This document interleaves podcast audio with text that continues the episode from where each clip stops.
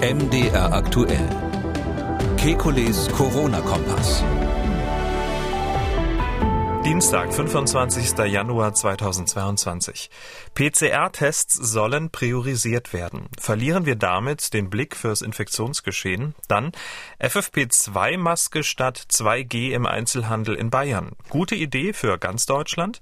Außerdem sorgt eine Corona-Infektion für ein erhöhtes Diabetesrisiko bei Kindern. Wie sind neueste Studiendaten zu bewerten? Außerdem BioNTech und Moderna oder AstraZeneca und Novavax. Welches ist das effektivste Impfschema? Wir wollen Orientierung geben. Mein Name ist Camillo Schumann. Ich bin Redakteur, Moderator bei MDR aktuell das Nachrichtenradio. Jeden Dienstag, Donnerstag und Samstag haben wir einen Blick auf die aktuellen Entwicklungen rund ums Coronavirus und wir beantworten Ihre Fragen. Das tun wir mit dem Virologen und Epidemiologen Professor Alexander Kekulé. Ich grüße Herr Kekulé. Guten Tag, Herr Schumann. Und wir fangen mal mit diesen Aussagen hier an. Für uns alle ist klar, dass die Richtung, die wir eingeschlagen haben, hilft. Omikron hat die Pandemie verändert. Die Mutation erfordert von uns allen größte Wachsamkeit. Es geht um weder lockern noch verschärfen, sondern um Kurs halten.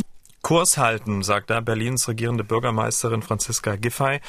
Vorher war NRW-Ministerpräsident Hendrik Wüst zu hören und am Anfang Kanzler Olaf Scholz nach dem gestrigen Corona-Gipfel. Ergebnis, die bisherigen Maßnahmen bleiben bestehen, sie werden weder verschärft noch gelockert. Ist das der richtige Weg in der aktuellen Situation? Ja, also es gibt keine ähm, harten Daten, die eine Änderung des Kurses sozusagen begründen würden. Ich schätze, so ist es auch den Beteiligten gegangen. Ähm, es gab keine so richtig um, klare Stellungnahme des ähm, Corona-Rates. Ähm, was man machen sollte, es äh, ist unklar, ob diese steigende Inzidenz, äh, die natürlich massiv jetzt bei Omikron ist, irgendwo durchschlägt auf die Intensivstationen. Ich bin ja der Meinung, dass nein, aber man muss zugeben, es gibt Kollegen, die warnen immer noch davor. Und ähm, ich würde mal sagen, in dieser Patt-Situation äh, bezüglich der möglichen Ratschläge haben die Politiker gesagt, na gut, dann machen wir weiter wie bisher. Ich finde, das ist ähm, die richtige Maßnahme oder die Nichtmaßnahme ist richtig. Ähm, ich glaube, ich hatte vorher schon gemeint, wir sind auf einem ganz guten Kurs eigentlich, den wir gesetzt haben zu einem Zeitpunkt, als Delta noch unterwegs war. Äh, für Delta hat es uns nicht mehr viel geholfen, aber wir sind eben deshalb gewappnet gegen Omikron und ich glaube, ähm, weder für Erleichterungen ähm, gäbe es eine Begründung, das wäre jetzt fahrlässig in der mhm. jetzigen Situation, noch irgendwas Konkretes, was man verschärfen müsste und sagen würde, jawohl, das, das äh, ist jetzt das, was wir machen müssen, um speziell auf Omikron zu reagieren. Sie haben am Anfang bei der Beantwortung der Frage sehr tief und schwer geatmet. Ähm, ist das, sage ich mal, auch eine sehr schwierige Situation, eine schwierige Übergangssituation? Man hat ja auch die Hoffnung, dass es bald möglicherweise vorbei ist, aber eigentlich kann man noch nicht ähm, sozusagen äh, alles öffnen. Also ist es sozusagen auch für jemanden, der die Gesamtpandemie-Lage bewertet, gerade unheimlich schwierig, das Richtige zu empfehlen? Ähm, nee, das ist es. Also das war nicht der Grund, warum ich geseufzt habe. Es ist vielleicht schwierig. Ich will ja nie sagen, dass das le leicht ist. Niemand hat ja behauptet, das wird leicht, was wir hier machen. Aber ähm, nee, ich habe ehrlich gesagt aus einem ganz anderen Grund geseufzt, weil ich nicht sagen wollte, jetzt sage ich es dann doch, wenn Sie so nachfragen, dass man hätte natürlich vorher einiges machen können. Also, dass man nicht die gezielt die über 60-Jährigen geboostert hat. Das ist eben jetzt nach aktuellen Studien, die gerade letzte Woche von der CDC veröffentlicht wurden, der Kardinalfehler schlechthin gewesen. Ähm, die, die jetzt sterben werden, sind die über 60-jährigen Ungeimpften. Da sage ich jetzt mal so ein bisschen, darf man schon sagen, selber schuld in der jetzigen Lage. Ähm, aber es sind auch die nicht geboosterten. Und das, das ist ähm, etwas, wo man doch einiges hätte machen können. Und ähm, am Anfang gab es unterschiedliche Empfehlungen. Und jetzt sind eben die Daten, die das belegen, dass das das einzige wirklich gute Mittel gewesen wäre, um auf Omikron zu reagieren. Und dann ist dann irgendwann guter Rat teuer. Und ähm, das, deshalb ist es jetzt nicht so, ist keine Unsicherheit, sondern ich bin ziemlich sicher, dass wir eine kurze, heftige Welle haben werden. Ähm, das ist deshalb eine einfache Vorhersage, weil das überall so gewesen ist. Mhm. Ähm, die einzige Frage, die wir haben, ist, ob wir in Deutschland mit unseren im weltweiten Vergleich relativ strengen ähm, Gegenmaßnahmen die Welle jetzt um eine Woche verlängern oder um zwei Wochen. Das ist sozusagen der Spielraum, den wir haben. Oder andersrum gesagt, äh, in 14 Tagen ist höchstwahrscheinlich der Höhepunkt der Omikron-Welle auch in Deutschland überschritten. Wenn es ganz dumm kommt, dauert es vielleicht drei Wochen. Aber so ist, so ist die Perspektive. Und es geht ja darum, hauptsächlich die kritische Infrastruktur zu schützen, aber auch sonstige wirtschaftliche und soziale Schäden durch unsere Gegenmaßnahmen in Grenzen zu halten. Das ist aber, glaube ich, inzwischen allen klar. Und wir haben so ein paar Kapazitätsprobleme. Da ist ja auch darüber diskutiert worden, ob es jetzt um die PCR-Tests geht oder natürlich ganz massiv auch ums Personal in Pflegeeinrichtungen, in Krankenhäusern. Ähm, und das sind, das sind handfeste Themen, wo man was tun muss. Aber ich habe so den Eindruck, das ist, das ist auf der Agenda. Und es geht jetzt gar nicht mehr so darum, ähm, jetzt auf Teufel komm raus, hätte ich fast gesagt, jede einzelne Infektion zu vermeiden. Und ähm, es ist ja doch was beschlossen worden, wenn ich das richtig verstanden habe, ähm, nämlich so eine abgewandelte Variante davon. Ähm, ich habe ja gesagt, die, die Quarantäne sollte grundsätzlich abgeschafft werden, ähm, nur noch für ganz besondere Situationen, wo man Risikopersonen hat. Und ähm, wenn ich das so richtig durchgehört habe, ist ja die Empfehlung an die Gesundheitsämter jetzt ähm, bei der Quarantäne zu priorisieren und zwar hauptsächlich in Klammern nur noch diejenigen, die eben ähm, mit Risikopersonen zu tun haben. Das ist ja etwas anders formuliert, ähm, die Empfehlung, die ich vorher gegeben hatte. Und die finde ich richtig, weil das die wichtigste Maßnahme ist, die wir treffen können, um eben jetzt so eine Überlast in der Infrastruktur und in unserem sozialen und wirtschaftlichen Leben zu verhindern. Auch die PCR-Tests sollen priorisiert werden, da werden wir gleich drüber sprechen. Jedes Bundesland darf ja sowieso ähm, sein eigenes Maßnahmensüppchen kochen. Äh, Thüringens Ministerpräsident Bodo Ramelow hat nach dem Corona-Gipfel angekündigt, dass er die 2G-Plus-Regelung für Gaststätten in seinem Bundesland ähm, vorerst nicht einführen will. Die bundesweit geltenden äh, Corona-Regeln passen laut Ramelow zurzeit nicht zur Lage in Thüringen. Bayerns Ministerpräsident Söder sieht das für sein Bundesland ähm, ähnlich. Er hat Folgendes gesagt. Wir werden einige Anpassungen vornehmen, weil es äh, nicht mehr verhältnismäßig ist, bei einer doch so geringen Gesundheitsbelastung in den Krankenhäusern die gleichen Regeln zu haben. Wir werden sicherlich bei Kultur und bei Sport äh, mehr Zuschauer immer unter 2G plus mit Maske zulassen. Wir werden an einigen Stellen auch die Jugendarbeit natürlich erleichtern und wir werden durch die Gerichtsentscheidungen auch vorgegeben, bei 2G im Handel, das werden wir weglassen, dafür die FFP2-Maske zu nehmen. Das wurde uns aber heute gesagt, auch vom Expertenteam, das sei gleichwertig. Das fand ich spannend. FFP2-Maske im Einzelhandel. Ähm, das ist ja, oder anders ist ja das Urteil des Bayerischen Verwaltungsgerichtshofes, wonach es ja im Einzelhandel in Bayern keine Zugangsbeschränkungen mehr geben darf. Der Wegfall von 2G in Bayern führt ja auch zu einem Einkaufstourismus nach Bayern, vor allem aus Baden-Württemberg, wo ja auch Rufe nach einer Abschaffung der 2G-Regelung lauter werden. Herr Kekuli, FFP2-Maske statt 2G im Einzelhandel bundesweit, spricht irgendwas dagegen? Eine doppelte Frage, weil ähm, es ist, glaube ich, bekannt, dass ich äh, 2G ähm, nicht so toll finde, ähm, nicht sinnvoll finde. Ähm, es gibt keinen Grund, warum jemand, der getestet ist, in einer Situation, wo wir mit Omikron ganz massive Impfdurchbrüche haben, in großer, großer Menge, warum jemand, der getestet ist, also frisch vorher ähm, äh, untersucht wurde, warum der nicht mit den äh, Geimpften und Genesenen gleichgestellt wird. Also das war ja schon bei Delta eigentlich ein kompletter Irrweg und ist es jetzt noch mehr äh, bei der Omikron-Welle, weil Omikron ja noch viel, viel mehr Impfdurchbrüche macht oder Immunitätsdurchbrüche bei Genesenen, die dann quasi eine Zweitinfektion haben. Also daher ähm, begrüße ich das grundsätzlich und finde, dass ähm, äh, der Bayerische Gerichtshof hier ähm, tatsächlich, Verwaltungsgerichtshof hier tatsächlich ähm, die Lage richtig sieht. Ähm, was aber interessant ist, dass jetzt die verschiedenen ähm, Gerichte das scheinbar in den verschiedenen Bundesländern unterschiedlich drauf gucken, sonst hätten wir wahrscheinlich noch mehr Urteile. Mhm. Ähm, das ist übrigens der Verwaltungsgerichtshof in Bayern ist quasi das, das Ober, oberste Verwaltungsgericht. Das hat dort diesen besonderen Namen. Und dann ist es so, ähm, ja, und dann ist die andere Frage natürlich, der andere Teil der Frage, bringt es was jetzt diese FFP2-Masken zu haben? Da gab es ja eine lange Diskussion drüber. Ähm, ganz am Anfang ist das mal in Bayern, meine ich, zuerst eingeführt worden und dann bundesweit in einigen anderen Ländern übernommen worden. Da war ich eigentlich mal zunächst der Meinung, ja, grundsätzlich ist eine FFP-Maske immer besser als eine Stoffmaske. Das war ja noch die Anfangszeit, als man noch zum Teil so selbst gehäkelte Sachen hatte. Dann kamen die OP-Masken und einige hatten eben FFP. Das war dann in Bayern plötzlich Vorschrift in, in vielen Bereichen. Da war ich eigentlich mal so grundsätzlich ähm, ganz positiv, weil man ja natürlich als Virologe sagt, ja klar, so ein Ding, das sitzt dicht, das hat eine ganz andere Filterwirkung. Ähm, FFP2 ist ja die N95 in Amerika, das heißt, bei den ähm, entscheidenden Partikelgrößen werden 95 Prozent abgefiltert. Ähm, das ist etwas, was standardisiert ist. Da muss man einfach sagen, ja, so kann man das machen. Ähm, andererseits ähm, sitze ich ja nicht nur im Büro und im Labor, sondern ich bin auch manchmal auf der Straße und in der Straßenbahn und beim Einkaufen oder im, im Zug oder ähnliches.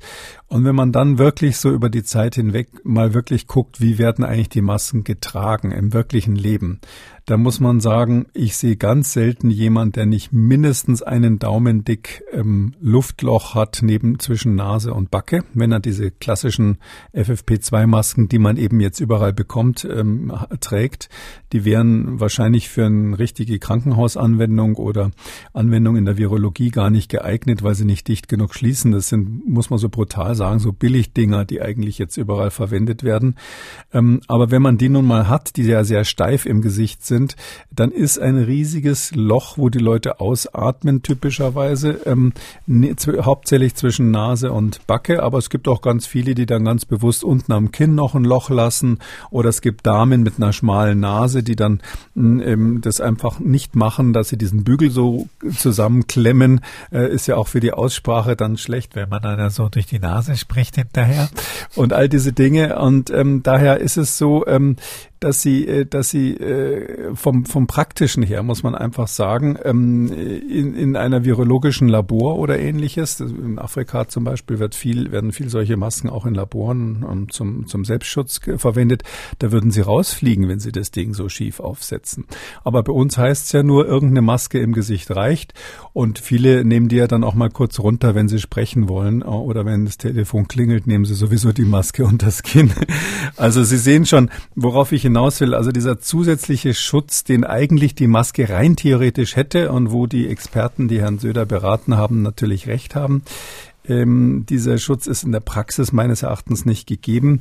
Ähm, wenn ich mich richtig erinnere, hat vor vielen Monaten mal der Präsident des Robert Koch Instituts fast die gleiche Beobachtung gehabt und hat dann auch gesagt, also so in der Praxis ist er nicht überzeugt, dass diese FFP-Masken was bringen, im Gegensatz zu den OP-Masken. Ähm, vielleicht mhm. noch folgender Hinweis dazu. So eine OP-Maske ist halt weich. Und wenn Sie da einatmen, äh, dann klebt die zumindest, dann zieht die sich an das Gesicht ran. Und da haben Sie eher eine Chance, wenn Sie sie vernünftig aufgesetzt wird, dass die dann dicht ist, aber so eine starre FFP-Maske ähm, eben unter Umständen nicht. Man hätte da im Grunde genommen, das ist ja seit vielen Monaten schon Thema, mal eine Studie machen können, um zu gucken, wie gut schützt eigentlich eine FFP2, die nicht korrekt aufgesetzt ist. Mein Verdacht ist, dass das dann keinen Unterschied macht zu dem, was wir bisher hatten. Gut, das beantwortet meine Frage jetzt äh, eigentlich nicht so richtig. Also ähm, wenn wir jetzt mal rein theoretisch davon ausgehen, ähm, bei einer gut ähm, getragenen oder sicher getragenen FFP2-Maske, wenn man die äh, jetzt aufsetzt, wäre dann FFP2 statt 2G oder 2G Plus ähm, im Einzelhandel eine anwendbare Sache? Ja, das ist aber jetzt eine andere Frage. Ja, das selbstverständlich. Herr Schumann, also Sie haben vorher nicht dazu gesagt, dass alle die richtig aufsetzen. Ja, wenn die alle richtig aufsetzen, ist es so. Darum empfehle ich ja auch immer Menschen, die ein besonderes Risiko haben, so eine FFP2 zu tragen, weil ich davon ausgehe, dass die dann natürlich akribisch darauf achten, dass sie die richtig im Gesicht haben. Mhm. So als allgemeine Vorschrift ist die Frage, ob es sozusagen in der epidemiologischen Bilanz viel bringt. Das wissen wir nicht. Kann sein, dass es ein bisschen was bringt. Kann sein, dass es sogar schlechter als bei der der OP-Maske ist. Aber ja, wenn man jetzt so ein bisschen Richtung Individualschutz denkt ähm, und sagt, okay, jemand, der selber für sich das genau korrekt macht, natürlich, das ist wesentlich besser als, als ein normaler OP-Mundschutz. Okay, also die Frage ist ja, ob so ein Ansteckungs- und Infektionsrisiko bei einer so einigermaßen gut getragenen FFP2-Maske im Einzelhandel höher oder geringer ist als bei 2G? Ne? Das ist doch die alles entscheidende Frage bei dieser. Die gut getragene Maske ist ähm, 95 Prozent Schutz. Darum heißt es ja N95. Und da kommen sie, da kommen sie nicht, nicht immer ansatzweise mit, mit geimpft oder genesen ran. Ähm, bei Omikron ähm, würde ich mal sagen, mal so grob gesagt, wenn Sie die Gesamtzahl aller Geimpften und Genesenen zusammennehmen, unabhängig vom Zeitpunkt der Impfung, sind sie weit unter 50 Prozent Schutz, also wahrscheinlich eher bei 30 Prozent. Und daher ist es natürlich so, dass die sicher getragene Maske das Beste ist. Das ist ja auch das, was, muss man ja erinnern, ähm, ähm, Virologen und Ärzte tragen, wenn sie sich gegen einen Erreger schützen wollen, wo sie gar keine Impfmöglichkeit haben. Dann haben wir auch nur diese Masken. Gibt noch die FFP3, die noch etwas besser schützt. Aber natürlich, eine richtig äh, getragene Maske ist, ist, ähm, ist ein fast hundertprozentiger Schutz. Das Einzige, was sie dann noch falsch machen können, ist sich irgendwie deutlich äh, verschmutzte Hände ähm, in die Augen reiben oder ähnliches. Mhm.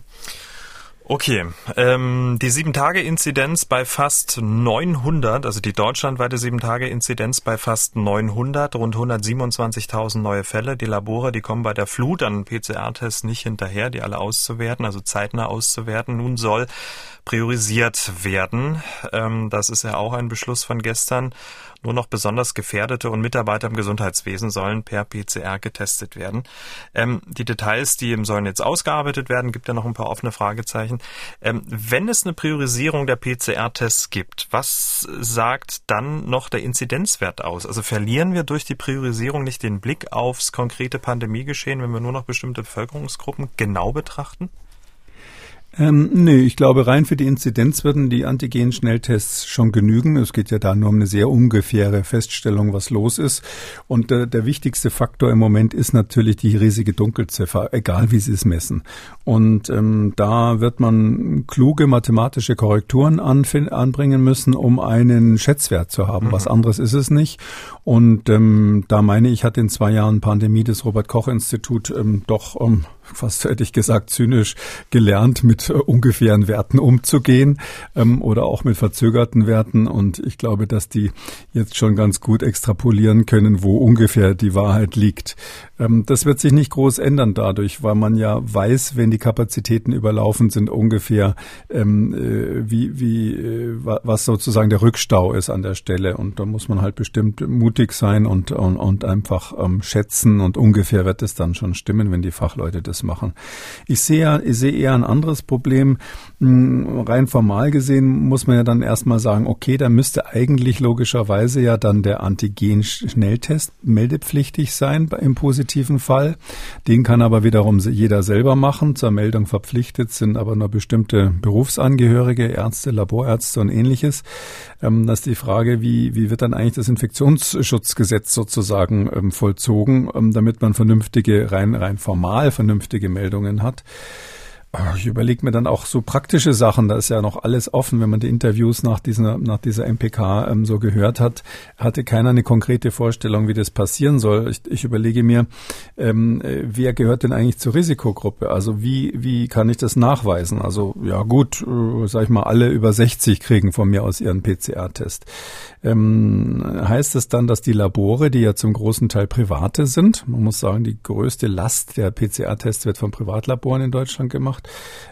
ähm, das sind private Labore, müssen die jetzt zehn Prozent ihrer Kapazitäten immer frei halten, falls jemand über 60 kommt. Wer bezahlt ihnen das dann?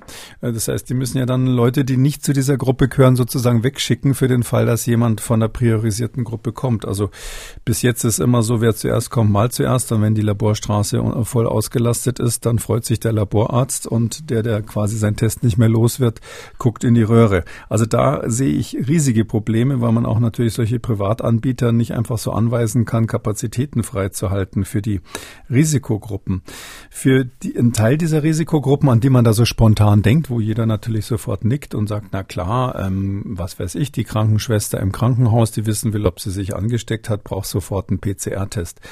Ja, aber ähm, dieses Personal, was in Krankenhäusern arbeitet, das hat ja sowieso in der Regel den kurzen Zugang. Also die, die müssen ja im Grunde genommen sich nur selber kurz vorm Spiegel den Tupfer in den Hals stecken, äh, stecken das in die Rohrpost und dann landet es im Labor und dann haben sie das Ergebnis, äh, wenn quasi eigenes Personal getestet wird. In jedem Krankenhaus natürlich der Ablauf ein bisschen anders, aber im Prinzip haben die den ganz kurzen Zugang zu den eigenen Laboren. Da braucht man nicht irgendeine Regelung, die denen eine Priorität verschafft. Muss man eher umgekehrt fragen, wie ist das eigentlich dann, äh, wenn es nicht die Krankenschwester ist, sondern der PJ-Student, ähm, der eigentlich gar nichts mit den ähm, Risikogruppen zu tun hat, weil er auf die Infektionsstation nicht darf. Wie verhindert man eigentlich, dass der seine Probe mit der Rohrpost losschickt? Ja, das heißt also, Sie haben äh, da dann wieder das Problem, wenn Sie in Krankenhäusern priorisieren müssen, ähm, oh weia, da sehe ich ganz schön viel äh, Biografie, äh, äh Bürokratie, da sehe ich viel Bürokratie auf uns zukommen.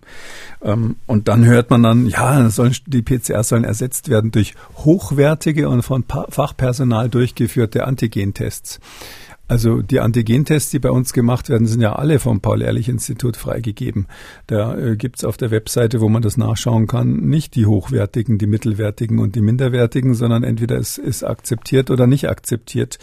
Ähm, darum frage ich mich, was, was so ein Politiker sprecht dann soll, wenn man sagt, wir machen das jetzt mit hochwertigen Antigentests nur noch und so weiter und so weiter. Also da ist, sind wirklich viele Fragezeichen und ich kann mir vorstellen, dass die Omikron-Welle durch ist, bis wir diese einzelnen Details alle geklärt haben. Ich habe mich auch gefragt, ob man als ähm, Privatmensch dann auch noch selber einen PCR-Test ähm, bezahlen darf, wenn man zum Beispiel in Urlaub fahren will oder zurückkommt oder so. Ne? Darum geht's ja auch. Das, was Sie sagen, ist richtig. Wenn man in Urlaub fährt, äh, hat man dann überhaupt noch einen Test. Da ist es ja so, ähm, viele sind am Flughafen, stellen irgendwie fest, dass ihre Sachen, die sie da ähm, dabei haben, nicht ausreichen. Das ist wirklich eine ganz häufige Situation. Da merkt einer, ups, mein Impfausweis ist ja gerade um zwei Tage ab abgelaufen seit der mit der neuen Regelung. Und dann gibt es dann freundlicherweise diese Stationen, wo man für ziemlich viel Geld in kürzester Zeit die PCR-Tests kriegt. Naja, die müsst, das müssten sie ja dann auch verbieten. Äh, dann darf dann die Oma fliegen und der Rest der Familie bleibt zu Hause, weil der nicht zur Risikogruppe gehört. Oder ganz interessant ist die Frage, wie ist es eigentlich, wenn ich jetzt ähm, Corona bekomme? Also in der, in der ähm, Omikron-Welle wird es ja doch einige geben, die infiziert sind. Also bei weit über 100.000 am Tag. Wie kriegen die eigentlich ihre genesenen Nachweise jetzt? Die brauchen ja, ähm, egal ob sie vorher völlig ungeimpft waren oder ob sie geimpft waren, brauchen die einen genesenen Nachweis, weil sie damit immerhin noch mal drei Monate Zeit haben ähm, äh, und sich in der Zeit ja auch nicht impfen sollen. Man, man soll ja nicht unmittelbar nach so einer Infektion dann gleich impfen. Ja, aber der genesene Nachweis setzt ja die PCR voraus. Mhm. Ähm, und wenn Sie keine PCR kriegen, weil Sie nicht zur Risikogruppe gehören, wie weisen Sie dann nach, dass Sie genesen sind? Tja. Also mit dem Antigentest kann man es natürlich machen, auch mit einem hochwertigen. Rein medizinisch würde nichts dagegen sprechen. Also man könnte schon sagen, ein, wir akzeptieren als genesene Nachweise ab sofort, da würde ich eigentlich dann fast in diesem Fall dafür plädieren, unter ärztlicher Aus Aufsicht gemachte Antigen-Schnelltests. Die müsste man dann akzeptieren.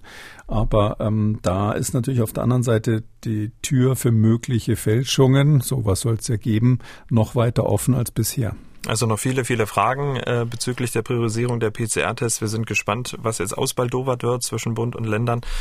Und ähm, sobald es dann ganz konkrete ähm, Verordnungsvorschläge gibt, besprechen wir die hier im Podcast. Die Frage ist ja, die grundlegende Frage ist ja auch, warum müssen wir eigentlich priorisieren? Weil die Testkapazitäten ähm, einfach nicht reichen, um jeden, der einen PCR-Test äh, benötigt, auch einen zur Verfügung zu stellen.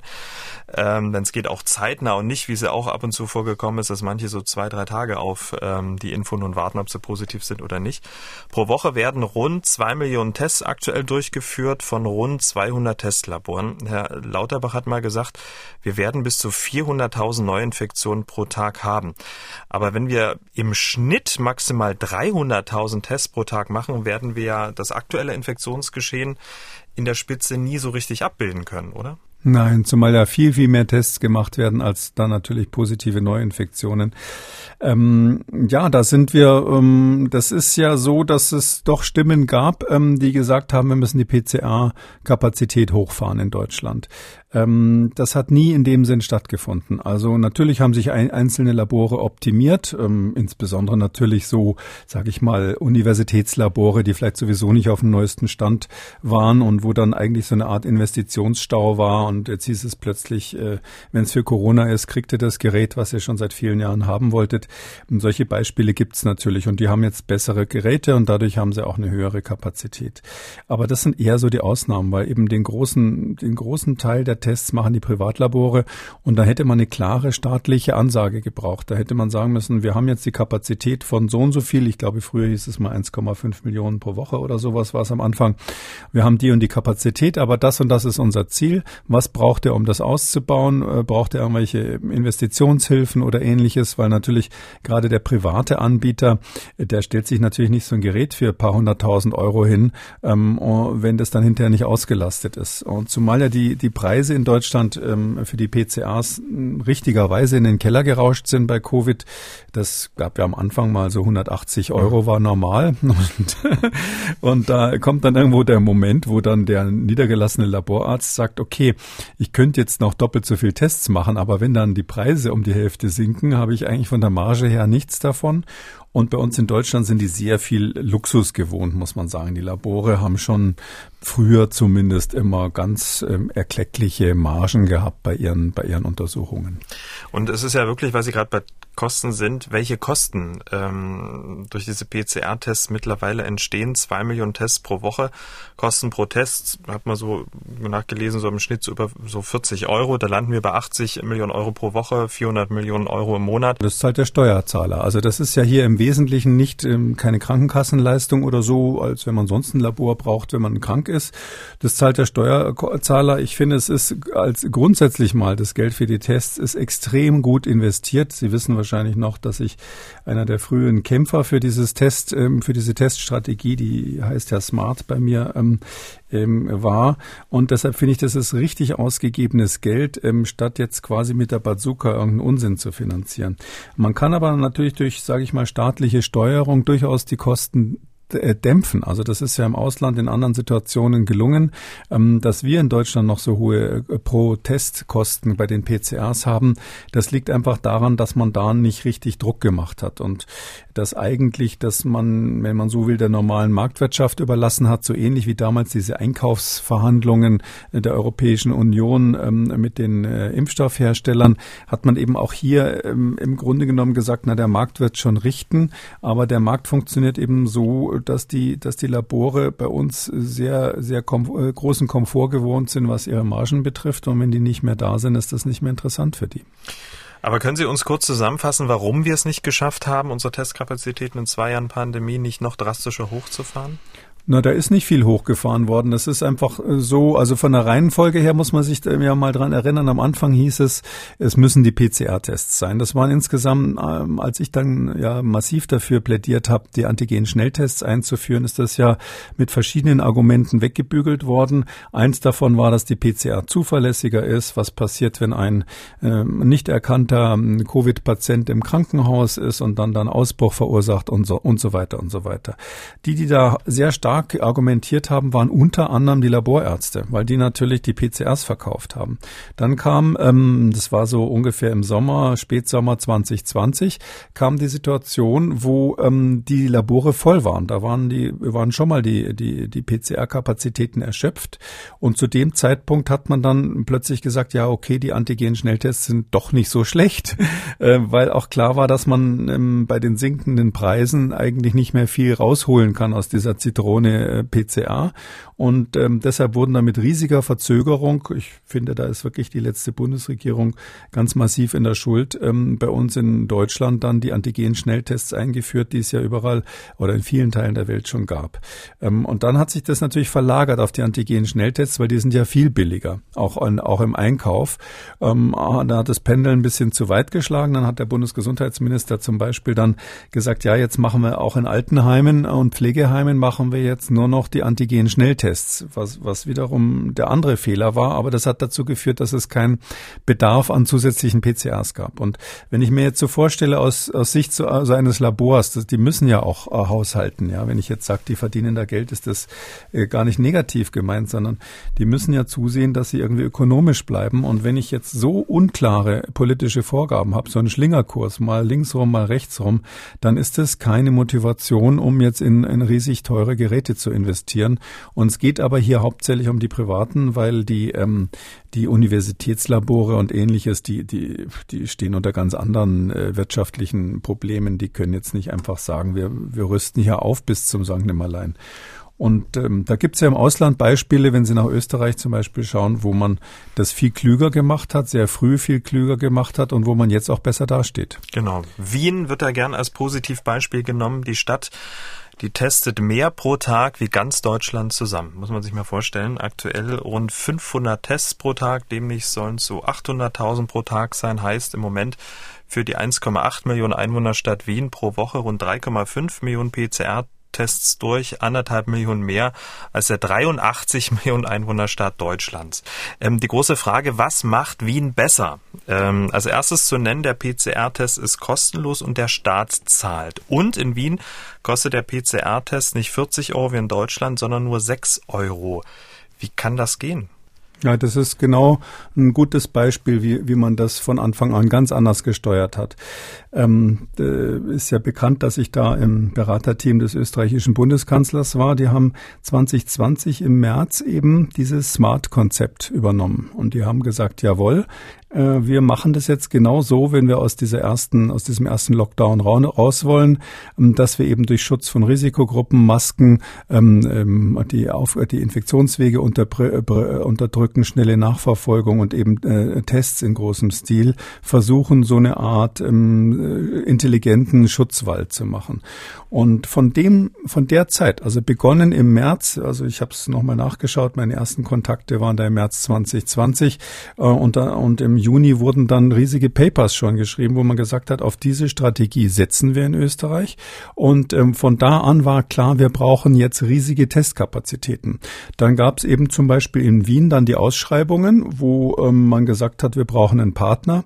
Da hat sich ähm, so ein Labor, was, was dort so, sage ich mal, ein Newcomer ist, kann man sagen. Das heißt, LiveBrain hat sich da in Wien beworben. Die waren vor, vorher eigentlich hauptsächlich in Italien aktiv und hat den Zuschlag gekriegt.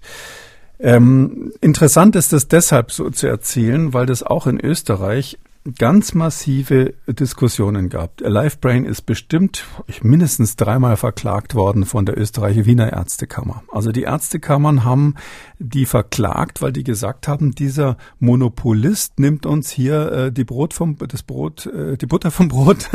Und ähm, es ist so, dass ähm, die, wir wir wir wollen doch diese Tests machen mit unseren schönen kleinen äh, RK-Laboren. Und da hat eben ähm, äh, Wien ganz klar gesagt, nein, wir gehen auf die Linie, die die, das Kanzleramt hier vorgegeben hat. Wir machen das zentral. Wir wollen jemanden, der das billig macht und gut macht. Und diese Kombination ist eben dann natürlich bei jemandem äh, rausgekommen, der jetzt hauptsächlich solche Tests in Wien macht, zumindest. Die, Im Ausland machen die auch andere Sachen, aber dort ist es halt äh, so eine schlaue Truppe gewesen. Die sind jetzt bei den Ärzten nicht so be beliebt, wer Wien kennt. Die sitzen da im 14. Be Bezirk. Das ist da so ein bisschen außerhalb Richtung, Richtung Westen quasi in Wien auf der sogenannten Baumgartner Höhe. Da sind super schicke Villen und in einer von dieser super schicken Villen sitzt eben, sitzt eben Livebrain. Zumindest saßen sie da immer. Äh, sehr zum Leidwesen der anderen äh, alteingesessenen Laborärzte. Also in Österreich ist es dem, sage ich mal, den, den normalen Laborärzten nicht gelungen, so einen Newcomer, der gesagt hat, ich mache das im großen Stil, industriell und billig, den ähm, klein zu halten und wegzudrängen. Hm, jetzt sage ich mal, in Deutschland ist es scheinbar besser gelungen, weil zumindest gibt es bei uns jetzt nicht so einen äh, Player, der in dieser Größenordnung an einem Ort äh, äh, solche Tests macht. Und die, der wichtigste Unterschied ist einfach, ganz früh eine Linie gesetzt, ganz früh gesagt, wir machen das so und so, das ist unsere Strategie, wir brauchen das und wir bezahlen das, wer bietet's an? Industriell und billig, das ist auch ein Stichwort, da kommen wir gleich zu. Also mit anderen Worten, um es nochmal kurz zusammenzufassen, nicht 40 Euro, 6 äh, Euro und das Verfahren ist ein völlig anderes. Es geht nicht mehr durch die Nase bis ganz hinten ins Gehirn, sondern es ist ein Spuck- bzw. Gurgeltest. Das mit dem Gehirn war natürlich ein Spaß. Sie sagen, immer Bei mir, Sie sagen immer bei mir dazu, wenn es ein Spaß so, was ja. meint. Nee, nee, auch mal. Sollte ein Scherz ähm, ja, ja, der Gurgeltest, ja, ich, da ist damals ein Gutachten gemacht worden, wo ich da als äh, Zweitgutachter sogar äh, betätigt war. Das ist so, der Gurgeltest, bloß weil das Wort Gurgeln so ein bisschen süddeutsch oder österreichisch klingt, heißt das natürlich nicht, dass das nicht auch in Deutschland hätte erfunden werden können. Aber diese Spucktests oder uh, diese Gurgeltests, äh, sagen die immer, Österreich gurgelt oder so ähnlich heißt das Slogan bei denen. Ähm, das ist einfach ein Riesenunterschied, ob sie jetzt irgendwie damit so Wattetupfern, wo auch immer rumpopeln müssen oder ob man einfach in ein, in ein Töpfchen spuckt. Und gerade in den, in den äh, Schulen ist das natürlich beliebt gewesen bei den Schulkindern. Bei uns ist es ja auch so, dass man inzwischen zu diesen gepoolten äh, sogenannten Lolli-Tests übergeht, wobei ich mich immer noch frage, warum diese Lollis, also diese Wattetupfer, an dem die Kinder da äh, rumlutschen müssen eine ganze Weile, warum die nicht irgendwie mit Erdbeergeschmack geliefert werden oder ähnliches. Aber ja, das ist eine, das, wenn Sie so wollen, ist das eine Innovation made in Austria ähm, die jetzt nicht so was Geniales hat, sondern das musste man einfach nur machen und durchziehen und äh, wurde ja dann auch nach Deutschland exportiert. Also ich würde mal sagen, bei der, bei diese, bei diesen PCAs haben wir in Deutschland eigentlich jetzt, mm, ja doch, äh, um es komplett zu sagen, wir haben einen wichtigen Schritt in Deutschland gemacht, also, oder ein Deutscher hat das gemacht. Ähm, das darf man ja nicht vergessen. Christian Drosten in Berlin hat ja das, äh, hat ja ganz früh ein PCR-Protokoll veröffentlicht, also eine Kochvorschrift ähm, für die Labore, die jetzt das nicht unmittelbar nach dem Chinesen nachmachen konnten. Die Chinesen haben ja eigentlich diese äh, Covid-PCR erfunden und ähm, Deutschland oder ein Deutscher hat dann ein ähm, Standardprotokoll dazu ins Internet gestellt. Das war, glaube ich, schon ein Verdienst, weil viele Länder, die oder viele Labore, die, die jetzt selber nicht die Möglichkeit hatten, sowas aufzusetzen, haben dann dieses Protokoll genommen.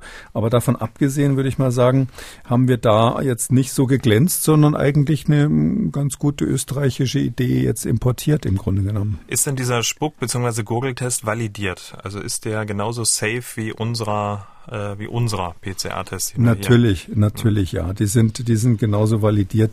Klar, wenn Sie natürlich solche Tests mit verschiedenen Varianten machen und an verschiedenen Tagen, mit verschiedenen Altersgruppen, dann ist immer die Frage, wer hat's abgenommen? Da kriegen Sie unterschiedliche Sensitivitäten und Spezifitäten. Also diese, diese Parameter, mit denen wir gucken, äh, wie sicher ist es, wenn der Test positiv ist, wie sicher ist es, wenn der Test negativ ist, die ändern sich schon ein bisschen. Aber es ist immer eine PCR, es ist eine PCR und wir müssen ja immer dran erinnern, es geht ja darum, mal so grundsätzlich festzustellen mit dem Test, ist jemand infektiös an dem Tag.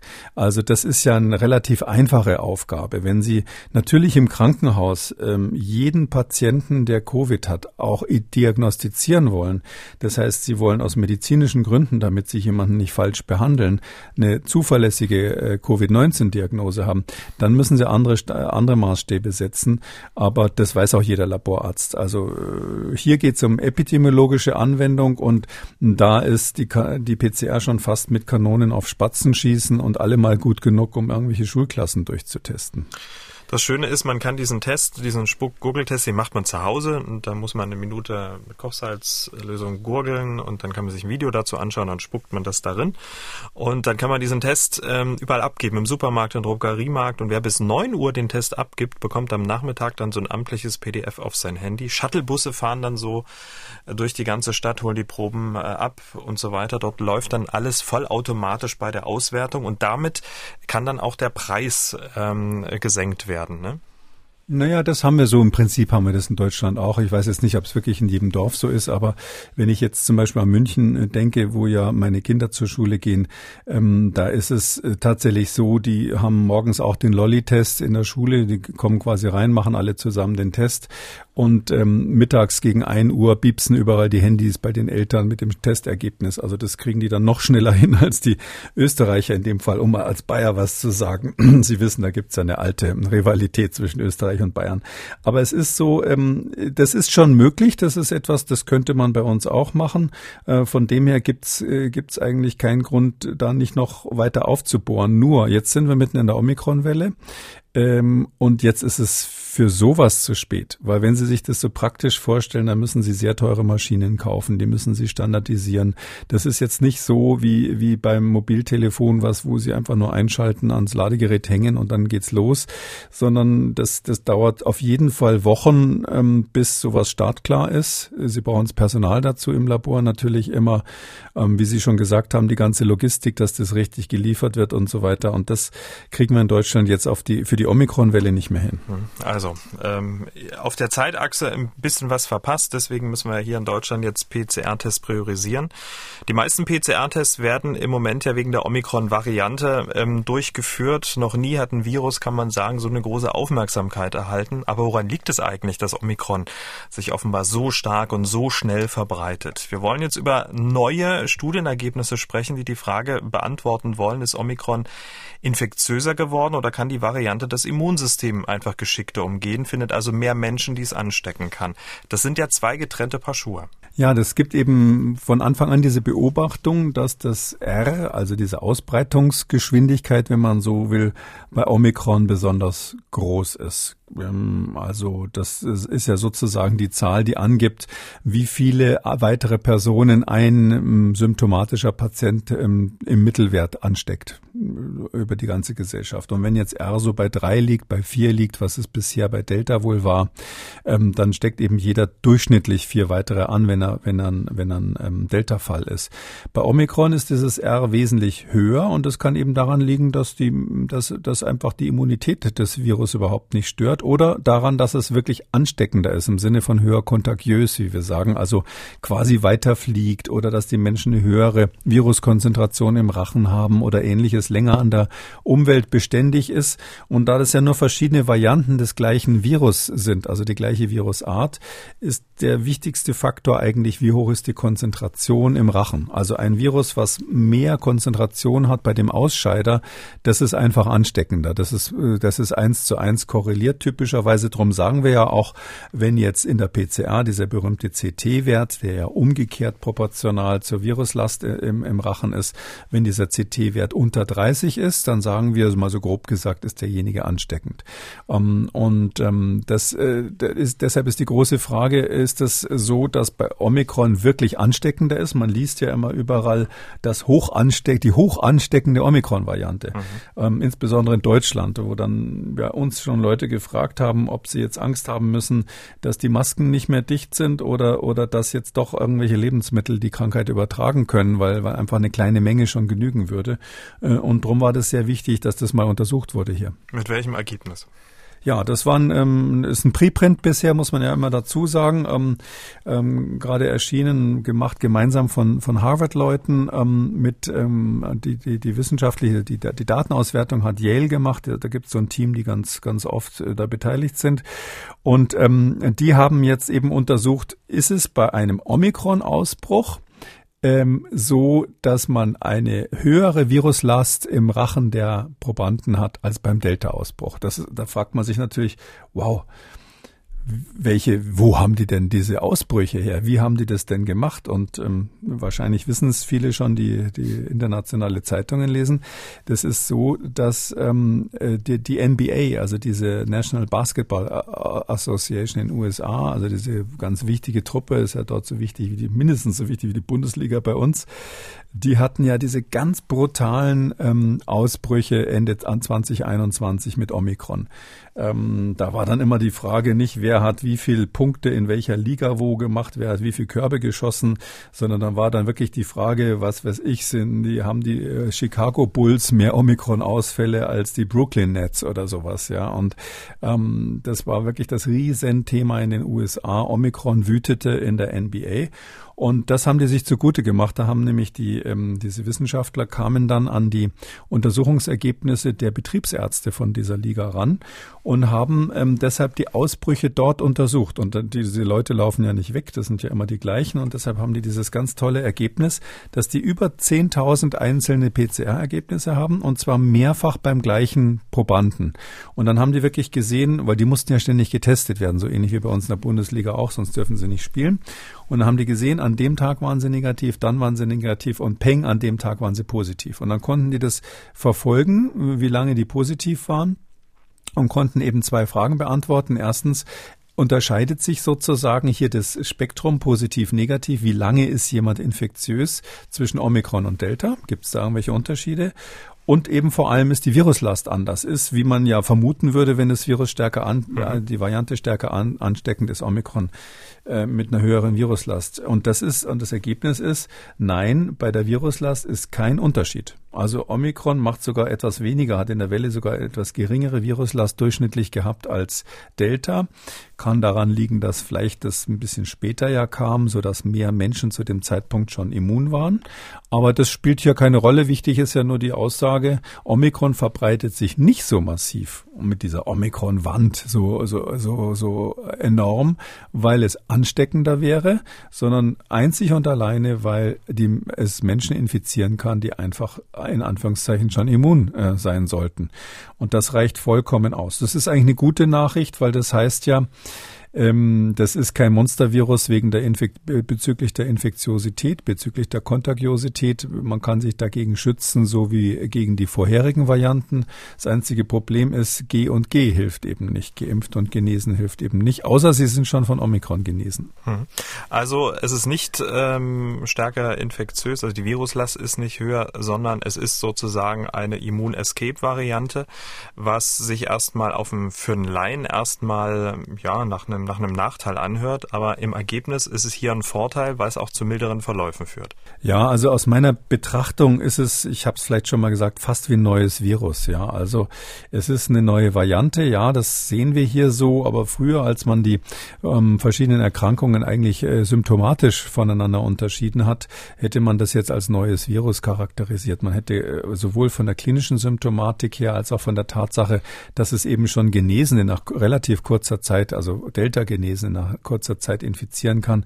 Da, da, hat man früher gesagt, das ist ein anderes Virus, weil ja das, das Paradigma hieß, wenn man mit einem Virus mal eine Infektion durchgemacht hat, ist man zumindest eine Zeit lang immun gegen diese, mhm. gegen dieses spezielle Virus. Also es hat andere Eigenschaften. Wir, wir, wir begegnen ja dem Virus jetzt auch anders. Das ist schon richtig so. Ähm, übrigens von den Verläufen her, das ist noch interessant bei dieser Studie rausgekommen. Also es ist tatsächlich so, dass die, die, die Zeit, die ein Omikron-Patient ähm, Virus ausscheidet, etwas kürzer als bei Delta ist. Also in dieser Studie war es bei Delta etwas über zehn Tage und bei Omikron äh, etwas unter zehn Tage. Das ist ein kleiner Unterschied, der nicht so wichtig ist. Aber mm, und, und der Peak, also das Maximum, der, der, der Höchststand sozusagen der Virusausscheidung ist bei Omikron eben geringer als bei Delta. Und das ist ganz wichtig, weil das heißt eben, dass es nicht stärker ansteckend ist, zumindest noch was diese Daten betrifft. Es gibt aber noch ein anderes Ergebnis, was ich äh, wichtig finde für unsere Gegenmaßnahmen. Und zwar dadurch, dass die diese äh, NBA-Sportler eben in der Reihe untersucht haben, konnten die auch schauen, wie lange ist eigentlich einer infektiös, der einmal positiv war? Wie viele Tage muss ich den sozusagen isolieren oder müsste ich den isolieren? Und da kommt jetzt die schlechte Nachricht. Also nach fünf Tagen ist es so, dass die Hälfte ungefähr noch infektiös ist. Also am fünften, nicht fünfter Tag nach Ansteckung, sondern am fünften Tag, nachdem die PCR positiv war. Am sechsten Tag ist noch ungefähr 30 Prozent ähm, infektiös und am siebten Tag sind noch ungefähr 22 Prozent, 22, 25 Prozent. Also so als Faustformel kann man sagen, nach fünf Tagen die Hälfte, nach sechs Tagen ein Drittel, nach sieben Tagen ein Viertel sind noch ansteckend. Also sieben Tage lang ansteckend ein Viertel aller ähm, Omikron-Patienten oder Omikron-Fälle. Und das ist natürlich, äh, wirft natürlich ein Licht auf die Frage, wie lange muss ich eigentlich jemanden isolieren, äh, der eine Omikron-Infektion heißt, hat. Heißt, wenn ich also ähm, nach sieben Tagen den dann wieder freilasse, dann äh, äh, entgehen mir ein Viertel aller Infektionen, die dann natürlich auch andere noch anstecken können. Ähm, das Krankenhauspersonal muss ja dann zwei Tage symptomfrei sein und ähm, auch einen PCR-Test machen in dem Fall, dann schließt man die ja schon mal aus. Ja, genau. Also im Krankenhaus bei den Risikogruppen macht man das völlig richtig, aber das ist eher so relevant bei Schulklassen. Ja, nach wie vielen Tagen darf ein Kind wieder zurück, was positiv getestet wurde? Ähm, da will man ja eigentlich, äh, was ich durchaus nachvollziehen kann, will man ja eigentlich äh, den Kindern jetzt nicht so lange Isolation aufbrummen. Deswegen, man weiß aber zugleich, dass die eben das Virus ausscheiden können. Sie haben häufig eben keine Symptome, das heißt, sie kommen quasi symptomlos wieder zurück und da, und äh, die werden ja am Schluss ähm, freigetestet mit so einem Antigen-Schnelltest, der natürlich nicht so zuverlässig ist wie die PCR an der Stelle. Ähm, da muss man einfach sagen, und ich finde, das, da gibt es Gründe, das so zu machen, ähm, dass man sagt, okay, wir ähm, machen eine relativ kurze Isolierung außerhalb des Bereichs, wo es um Risikogruppen geht und nehmen aber ganz bewusst in Kauf, dass wir, mal so grob gesagt, wahrscheinlich dann damit ein Viertel der möglicherweise ähm, Virusausscheidenden ähm, übersehen. Wir wollen jetzt noch über ein Thema sprechen, das doch einige Hörerinnen und Hörer dieses Podcasts umtreibt. Das geht um das Thema Diabetes bei Kindern nach einer Corona-Infektion. Wir bekommen doch einige Zuschriften zu diesem Thema. Denn seit ein paar Tagen geistern Überschriften durch die Medien wie zum Beispiel Studie aus den USA steigt das Diabetesrisiko für Kinder nach einer Covid-19-Erkrankung oder Diabetes als Langzeitfolge von Corona US-Studie findet erhöhtes Risiko bei Kindern. Völlig klar, dass solche Überschriften verunsichern, wie diese besorgte Mutter, die uns angerufen hat. Unsere Tochter ist sechs Jahre und wir haben uns eigentlich entschieden, sie noch nicht impfen zu lassen, erstmal abzuwarten. Und jetzt besorgt mich aber immer mehr Meldungen, dass wohl nach Covid-19-Infektionen bei Kindern gehäuft Diabetes 1 auftritt. Da gab es ja Anfang Januar einen Artikel von der CDC und da wurde darüber schon berichtet. Und jetzt hat die Uni Gießen wohl hier in Deutschland gleiche Beobachtungen gemacht. Ja, es wäre sehr schön, wenn Sie dazu mal was sagen könnten und das ein bisschen einordnen könnten. Dann wäre ich vielleicht schon etwas beruhigter. Tja, und einordnen ist genau das, was sich dieser Podcast äh, von Anfang an zur Aufgabe gemacht hat. Herr Kekulé, die alles entscheidende Frage ist ja, ist die Infektion ursächlich für den Diabetes oder ist das Verhalten aufgrund der Infektion ursächlich für den Diabetes? Also richtet das Virus selbst Schäden in Organen an oder haben infizierte Kinder während ihrer Isolation einfach mehr Süßes gegessen? ja, das Verhalten kann es sein, das Virus kann es sein und die dritte Variante ist, dass es daran liegt, dass man mehr nachgeguckt hat, weil die Kinder eben ähm, beim Arzt waren und dann macht man alles Mögliche gründlich und entdeckt vielleicht einen Diabetes.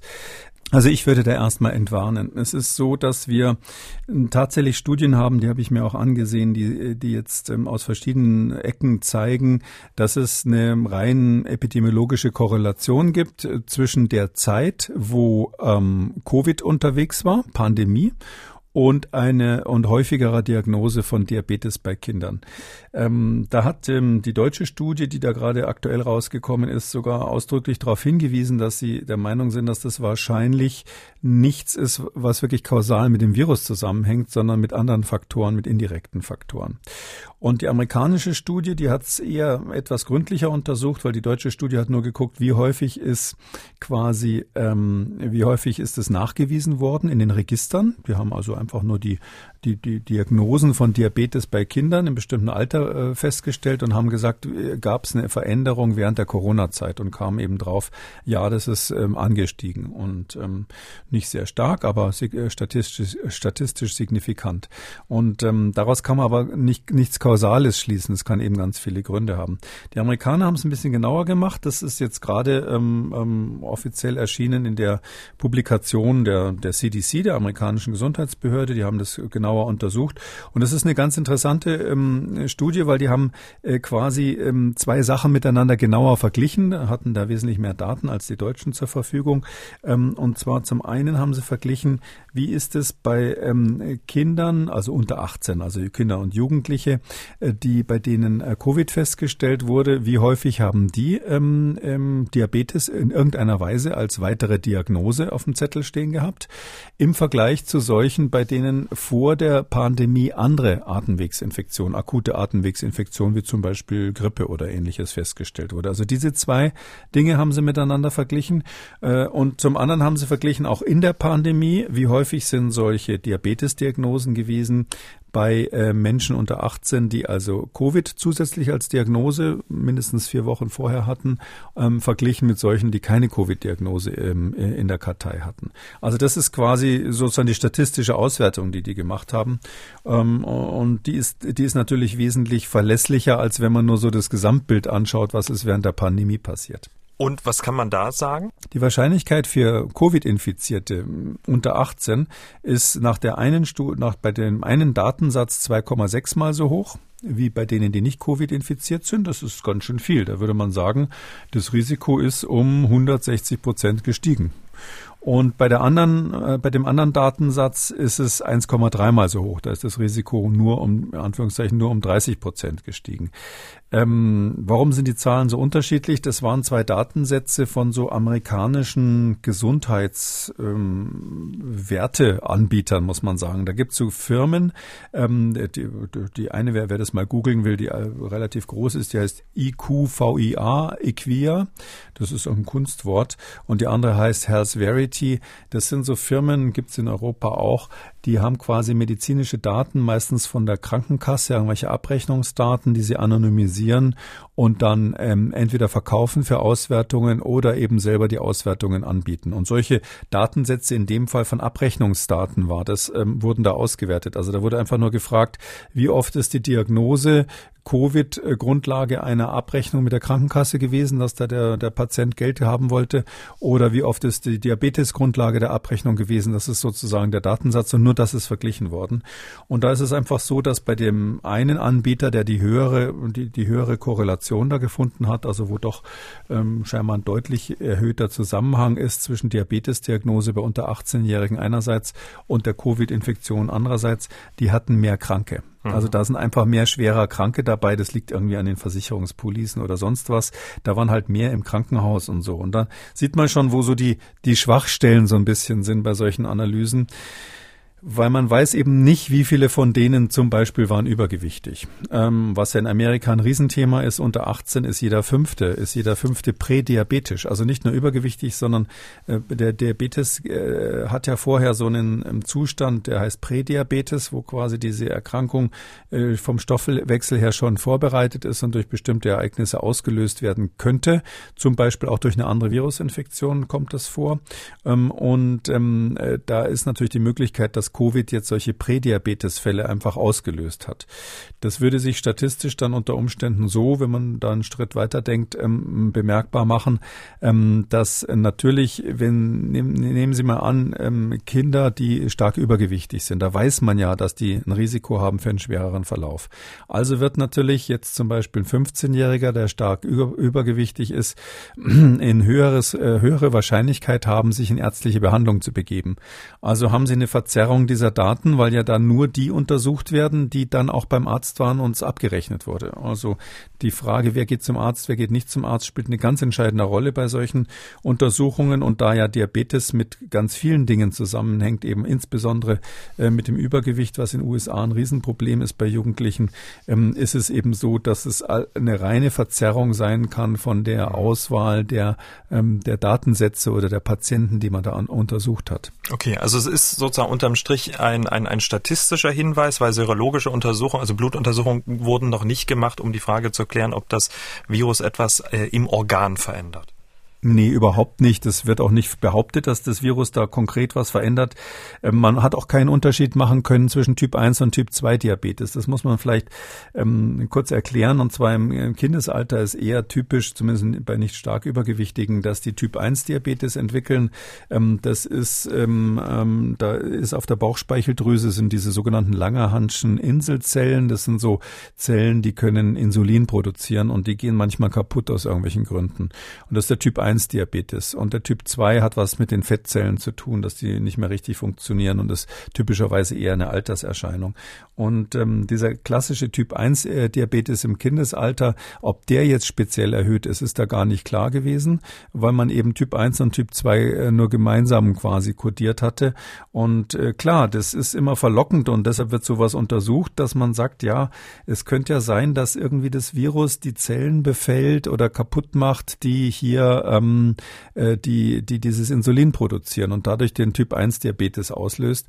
Da muss ich aber als Virologe sagen, ähm, ich mache das Geschäft jetzt schon echt lange und das ist, wäre dann ungefähr das 20. Virus, dem man das äh, zuschreiben will. Also die Idee, dass ein Virus diese, diese insulinproduzierenden Zellen kaputt macht in der Kindheit und dass deshalb der Typ 1 Diabetes manchmal entsteht, die ist also so alt wie die Virologie selbst. Also ich wüsste jetzt wirklich kaum ein Virus, was nicht schon mal verdächtigt wurde.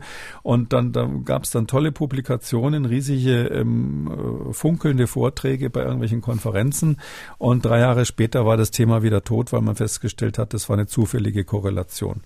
Und deshalb bin ich einfach da, so habe ich ein bisschen Hornhaut auf den Ohren an der Stelle, wenn mir einer sagt, jetzt wissen wir aber wirklich, was den Typ 1 Diabetes auslöst. Es ist ausgerechnet dieses Coronavirus, was bis vor kurzem ja eigentlich nur in der Fledermaus zu Hause war. Da bin ich einfach vorsichtig, sage ich mal an der Stelle. Zumal eben die ganzen Covariaten, wie wir sowas nennen, also die Störfaktoren, die äh, statistischen Störfaktoren, wie die Frage, ob da vielleicht ein Prädiabetes ausgelöst wurde, der schon da war, die Frage auch, ähm, zu welcher ethnischen Gruppe gehören die äh, Patienten. Das ist alles nicht äh, rausgerechnet worden. Und ähm, auch da ist es natürlich so, ethnische, unterschiedliche ethnische Gruppen haben in den USA unterschiedlichen Zugang zum Gesundheitssystem. Also ganz klar, die mal so grob gesagt, die reichen Weißen sind schneller beim Arzt als die armen Schwarzen. Äh, bei letzteren ist es aber so, dass die übergewichtigen Jugendlichen viel häufiger sind und auch die schweren Verläufe bei Covid. Und dann äh, gibt es so viele Möglichkeiten, wie man das sozusagen am Ende erklären kann, dass in der Statistik das Risiko assoziiert ist, also die, die, die, die Covid assoziiert ist mit der Feststellung von Diabetes, äh, dass man, dass man sagen muss, ja, das muss man weiterverfolgen, das ist ein interessanter Hinweis, aber ich wäre weit davon entfernt zu sagen, das Virus macht das irgendwie. Vielleicht noch eine letzte Idee, ähm, während man redet, fällt mir immer noch was ein. Entschuldigung, ja. Entschuldigung dafür, Entschuldigung dafür. Stellen Sie sich das mal so praktisch vor, das Kind ist zu Hause, ja, ähm, hat nur leichte Symptome. Ähm, wenn das Diabetes hat oder Prädiabetes hat, wer merkt denn das? Keiner, ja, erstmal, ja. Das, also wenn es eine richtig schwere Schübe hat, natürlich kriegen sie dann mit, dass, sie, dass da was nicht stimmt. Aber so ein Prädiabetes, also so eine metabolische Störung, die so in diese Richtung geht, die würden sie nicht bemerken. Wenn sie aber jetzt wegen Covid ins Krankenhaus kommen, dann ist die Wahrscheinlichkeit, dass das dort diagnostiziert wird, schon deshalb hoch, weil man ja weiß, dass bei Erwachsenen wiederum, wenn die Corona haben, von wegen des Coronavirus der, der ganze Stoffwechsel entgleist Richtung diabetische Stoffwechselentgleisung. Das ist ein typisches Problem auf der Intensivstation auch.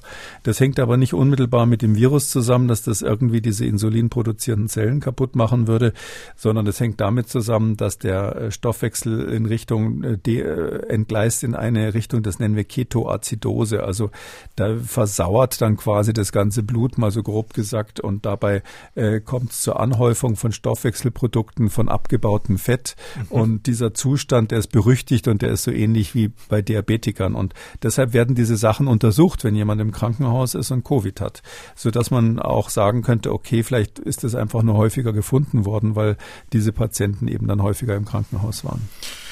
Gut, dass wir das auch noch erfahren haben, wieder was gelernt. Ähm, also warum äh, Korrelation und Kausalität nicht dasselbe ist, obwohl die ein oder andere Überschrift das vielleicht vermuten lässt. Ähm, gut, dass wir darüber gesprochen haben. Wenn Sie als Hörerinnen oder Hörer auch mal eine Überschrift sehen ähm, zum Thema Corona und wenn Sie irgendwas nicht verstanden haben, Angst haben, immer her damit. Wir sprechen drüber. Alle Preprints, Studien, sonstigen Links finden Sie in der Schriftversion jeder Ausgabe unter Audio und Radio auf mdr.de. Damit zu den Fragen unserer Hörerinnen und Hörer. Herr Albrecht aus Köthen hat angerufen, egal ob BioNTech, Moderna, Novavax, Johnson Johnson etc. Er möchte gerne wissen, welches das beste Impfschema ist. Es gibt da bestimmt zehn verschiedene Möglichkeiten, die man da impfen könnte. Welche wäre denn die günstigste? Naja, wer hat, wer hat denn schon die Auswahl, nicht? Aber also ich würde mal sagen, heutzutage, wir sprechen ja jetzt wirklich im Januar 2022, die Pandemie jährt sich demnächst zum, zum zweiten Mal, äh, kann man schon sagen, im Moment sind die RNA-Impfstoffe die günstigste Möglichkeit. Also ich würde da wahrscheinlich nicht vorsätzlich über Kreuz impfen, sondern ich würde einfach zweimal Moderna oder zweimal BioNTech nehmen. Ähm, die Vektorimpfstoffe haben vom Nebenwirkungsprofil her und auch vom Wirks von der Wirksamkeit her deutliche Nachteile. Und ähm, wenn man jetzt die Wahl hat, würde ich sie eigentlich nicht mehr empfehlen. Ähm, zwischen Moderna und BioNTech ähm, ist der Unterschied minimal. Also die Wirksamkeit äh, gegen neue Varianten scheint bei Moderna etwas besser zu sein, sagen zumindest manche Studien. Vielleicht sagt die nächste wieder was anderes. Ähm, dafür sind die, ist die Reaktogenität etwas stärker, weil da wahrscheinlich auch, äh, wahrscheinlich liegt es daran, weil da etwas mehr RNA drinnen ist. Ähm, das heißt also, es könnte sein, dass äh, vielleicht für Menschen, die jetzt älter sind und die den Verdacht haben, dass ihr ihr Immunsystem vielleicht nicht so richtig anspricht, äh, spricht auf die Impfung, ähm, der Moderna-Impfstoff empfehlenswerter wäre als der BioNTech-Impfstoff. Und für die, die sagen, nee, also ich will wirklich alles tun, damit jetzt diese akuten Nebenwirkungen, die dann ja auch von selber wieder weggehen, aber damit die eben möglichst gering sind, ähm, da würde ich dann immer den, den, äh, den BioNTech-Impfstoff empfehlen. Immer dieselbe, also BioNTech BioNTech oder Moderna Moderna oder wechseln? Ja, also äh, natürlich, es gibt diese Studien, die haben wir auch besprochen, die sagen, wenn man heterolog impft, also über Kreuz, wenn man abwechselt, hat das Vorteile. Ähm, das ist nur so, also ja, wenn man das, wenn man danach gehen würde, müsste man sich wahrscheinlich zuerst mit BioNTech und dann mit Moderna impfen lassen. Das wäre wahrscheinlich, wenn Sie sozusagen den Maximal, äh, nach Studienlage den Maximaleffekt haben wollen. Ich weiß noch nicht, ob sich das lohnt, deshalb quasi den Impfstoff zu wechseln, vom Impfschema abzuweichen, weil es ist ja immer so, Sie haben dann beim zweiten Mal halt einfach einen anderen Impfstoff. Und wenn Sie beim ersten Mal ähm, zum Beispiel keine Nebenwirkungen hatten oder fast keine und sagen, ach, das lief ja alles gut, dann würde ich doch dabei bleiben und nicht jetzt nochmal was anderes ausprobieren, wo, wo sie dann vielleicht dann zwei Tage im Bett liegen hinterher. Und ähm, deshalb ist so, bin ich da eher konservativ. Die Zulassungsstudien sind so, dass zweimal dasselbe gegeben wurde und ähm, das sollte dann in der Regel reichen. Ich glaube, Herr Albrecht aus Köthen ist so ein Selbstoptimierer, will von allem das Allerbeste haben. Und ähm, ich glaube, dahin zielte auch die Frage, wie ist es dann bei der Boosterimpfung da ähm, heterolog äh, heterologes äh, Impfschema? Also dann vielleicht noch was anderes? Da ist nehmen? es dann wirklich, da ist es dann, ja, also beim Boostern ist es deutlicher, ja, das stimmt. Ähm, beim Boostern ist es tatsächlich so, äh, wenn man mit dem einen RNA-Impfstoff geimpft wurde, grundimmunisiert wurde, den anderen zu nehmen, hat ziemlich eindeutige Vorteile. Also da kann man es eigentlich fast schon empfehlen, wenn man sich tatsächlich boostern lassen muss oder soll. Sie wissen, ich bin eigentlich für eine Priorisierung von alt nach jung in dem Bereich. Und bei Novavax, weil das natürlich auf der Liste war, da denken ja viele drüber nach, ein Impfstoff, der jetzt nicht auf mRNA-Basis ist ähm, oder andere nicht mRNA-basierten Impfstoffen, die sind natürlich so neu, dass wir noch nicht genau wissen, wie das in der Kombination ist. Also ähm, in, ähm, es gab eine Studie, die im Vereinigten Königreich gemacht wurde, da hat man relativ früh schon so heterolog mal ausprobiert. Da war Novavax mit dabei ähm, und hat sich eigentlich gut bewährt. Das hat also genauso gut funktioniert wie die heterologe Impfung mit verschiedenen RNA-Impfstoffen. Ähm, bei den anderen weiß man es nicht, ja. Also wie das, wie das bei den anderen Impfstoffen äh, sein wird, weiß man nicht. Ich muss aber davor warnen, ich weiß, dass einfach wahnsinnig viele Leute jetzt auf die nicht RNA-basierten Impfstoffe warten. Das, ja, da wird jetzt die Zulassung, über die, über die Zulassung wird es jetzt demnächst dann die, ähm, die Auslieferung geben, aber ähm, ich fürchte, dass es nicht so sein wird, dass am ersten, ersten Tag also Unmengen zur Verfügung stehen, dass sich jetzt quasi alle, die darauf gewartet haben, sofort impfen können. Die Befürchtung ist sogar, dass die Omikron-Welle dann eher schon vorbei ist, wenn Novavax in großem Stil ausgeliefert wird. Ähm, das heißt also, diejenigen, die jetzt sagen, ich will da partout warten auf den neuen Impfstoff, äh, für die ist dann doch eher ganz gut ähm, ähm viele FFP-Masken, Toilettenpapier, Nudeln und, und, diese Welle irgendwie ohne Infektion ab, äh, durchzustehen. Übrigens, weil es gerade passt, BioNTech ähm, kam gerade die Eilmeldung, ich höre ja nie zu, sondern ich verfolge ja immer Twitter und äh, die Agenturen. BioNTech ähm, startet seine erste klinische Studie mit dem Omikron-Impfstoff, kam gerade. Ähm, ist jetzt mittlerweile auch eher so eine Randnotiz geworden. Ich sag mal so, vor zwei Monaten wäre das wahrscheinlich ähm, der Aufmacher gewesen. Ne? Ja, das ist bisschen traurig. Also ähm, da muss ich aber sagen, unterscheiden sich, man muss ja fairerweise, wenn man hier so alleine sprechen darf, auch die Kollegen ins Boot holen. Also es gibt schon äh, viele Kollegen, die sagen, wir brauchen die Omikron-Impfung. Ganz konkret, das kann man ja sagen, Christian Drosten hat sich ja da eindeutig geäußert und gesagt, wir brauchen diesen Impfstoff. Ähm, und ähm, deshalb kann man so grob sagen, äh, schon beim deutschen Spektrum gibt es verschiedene Meinungen und international natürlich auch. Und es ist jetzt nicht so, dass Pfizer irgendwie ähm, sturköpfig diese Omikron-Impfstoffe jetzt an den Start bringt, obwohl sie keiner mehr haben will, sondern die haben ja ganz klare Abnahmeverträge, definitiv mit den USA. Ich weiß gar nicht, ob die EU auch schon einen Abnahmevertrag hat. Aber, und es kann ja auch sein, dass Omikron im Herbst wiederkommt. Das ist ja ein wirklich sehr weit optimiertes Virus, eine Virusvariante, die sich äh, sozusagen auf dem Weg von der Fledermaus über irgendeinen Zwischenwirt jetzt an den neuen Wirt Mensch doch wirklich sehr gut angepasst hat, ist schon fast so fit wie die normalen Erkältungs Erkältungsviren, mit denen wir es ja schon äh, seit vielen, vielen Jahrhunderten wahrscheinlich zu tun haben. Ähm, und ähm, deshalb kann es sein, dass das Omikron äh, fit genug ist, um, um im Herbst wiederzukommen. Oder im, im Herbst kommt äh, der kleine Bruder von Omikron, der für das Immunsystem ganz genauso aussieht. Und ähm, dann ist man froh, wenn man, falls man die Infektion noch nicht hatte, eben dann eine Impfung zur Verfügung hat, um sich davor zu schützen. Damit sind wir am Ende von Ausgabe 269. Vielen Dank, Herr Kekulé. Wir hören uns dann am Donnerstag wieder. Bis dahin. Bis dann, Herr Schumann.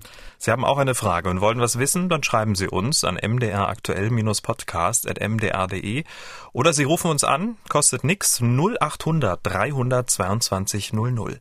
Kekulis Corona-Kompass als ausführlicher Podcast unter Audio und Radio auf mdr.de, in der ARD-Audiothek, bei YouTube und überall, wo es Podcasts gibt. Und wie gewohnt an dieser Stelle eine Podcast-Empfehlung. Hören Sie doch mal in den Rechthaber rein, der Podcast für Ihre juristischen Alltagsfragen. In der aktuellen Folge geht es unter anderem um die Frage, ob einem Azubi gekündigt werden darf, wenn er nach einem verweigerten PCR-Test mehrfach unentschuldigt gefehlt hat. Der Rechthaber überall, wo es Podcasts gibt. MDR aktuell. Kekules Corona-Kompass.